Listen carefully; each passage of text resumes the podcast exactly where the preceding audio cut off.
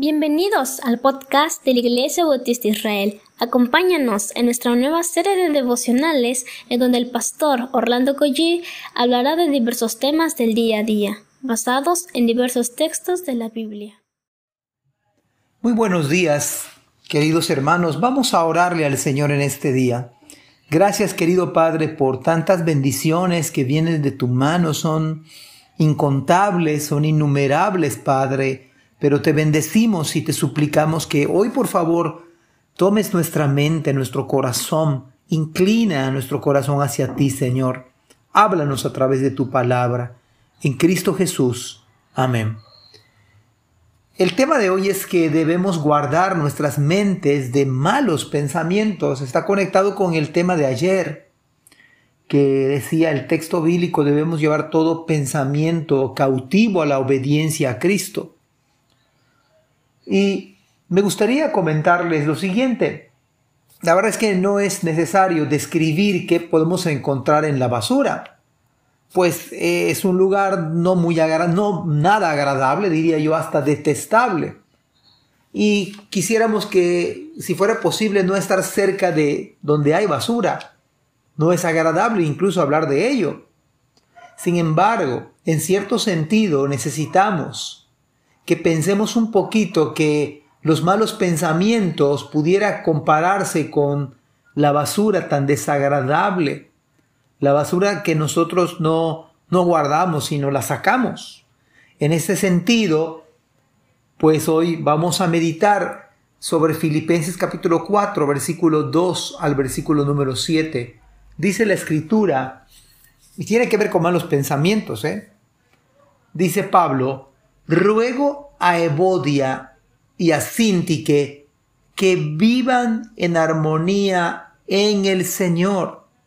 En verdad, fiel compañero, también te ruego que ayudes a estas mujeres que han compartido mis luchas en la causa del Evangelio, junto con Clemente y los demás colaboradores míos, cuyos nombres están escritos en el libro de la vida.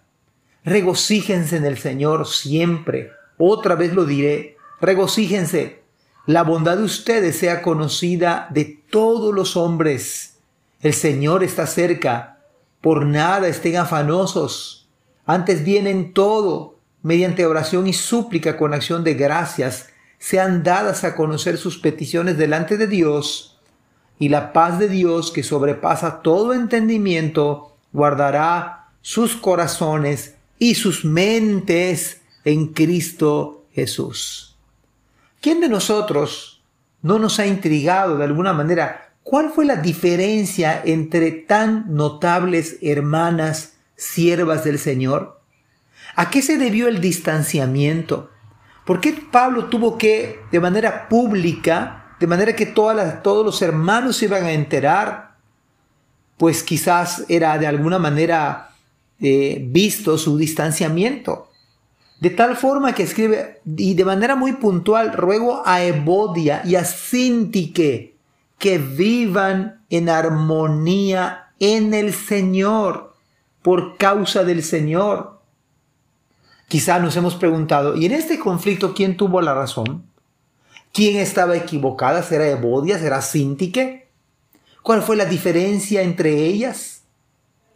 Definitivamente una de ellas tuvo alguna más culpa que otra.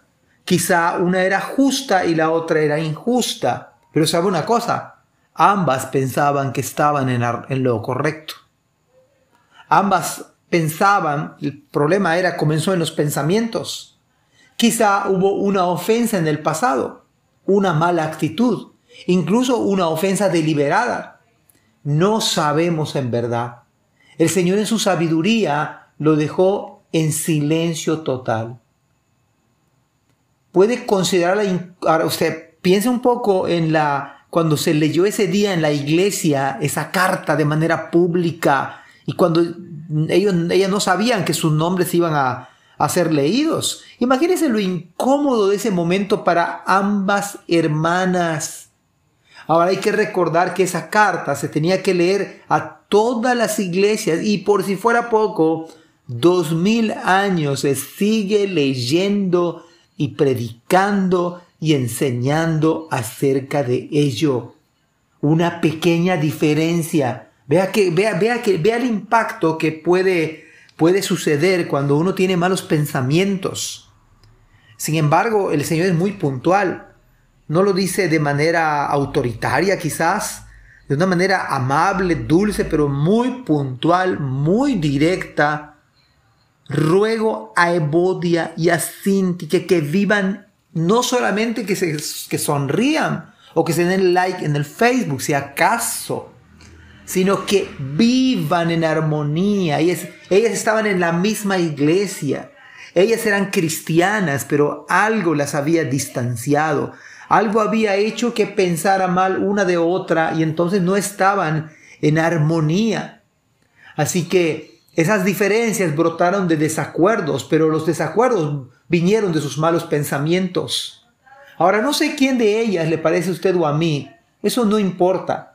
Lo que queda claro es que seamos de un mismo sentir, que vivamos en armonía, independientemente quién tuvo la culpa, quién tuvo la razón, quién me ofendió y por qué me dijo esto y por qué dicen esto de mí. Eso no importa, hermanos. El verdadero cristianismo es ruego a Ebodia. Quizás Ebodia es como usted o como yo. Quizás Cinti que es como usted o como yo. Pero lo que dice el Señor, en el Señor, ambas eran hermanas, ambas servían al Señor, ambas se necesitaban. Y es un exhorto dulce, pero finalmente es un exhorto. Dado que somos creyentes, es incorrecto no vivir, no vivir en la iglesia local, no vivir en armonía con un hermano en el Señor. Eso no es correcto. De, tal manera que todos los malos pensamientos, por eso decía al principio, son como basura. Saquemos esos malos pensamientos que tenemos con respecto a otros. Pensemos mejor en las escrituras, en servir fielmente al Señor, en el gozo y el placer que Cristo da, que nada en este mundo con lo que se le pueda comparar o este mundo pueda ofrecernos, darnos una opción, en verdad no hay otra opción más que Cristo Jesús. Y el regocijo es en Cristo. Y el vivir en armonía es en Cristo. No es por nuestras habilidades mentales, no. Y dice de nuevo Pablo, vuélvanse a gozarse en Cristo. Esto no lo logra por sus fuerzas o no lo pudo haber logrado Evodia y Sintique. Esto fue la obra del Señor. Así que recuerde que nuestras armas no son, no son humanas, no son carnales. Y luego viene la dulce promesa, finalmente dice, y la paz de Dios, que sobrepasa todo entendimiento, guardará sus corazones y sus mentes en Cristo Jesús. Amados hermanos, que la mente de Cristo, que la palabra sea la que gobierna nuestra, nuestros pensamientos. Guardemos nuestros pensamientos, nuestra mente de malos pensamientos. Que Dios les bendiga. Amén.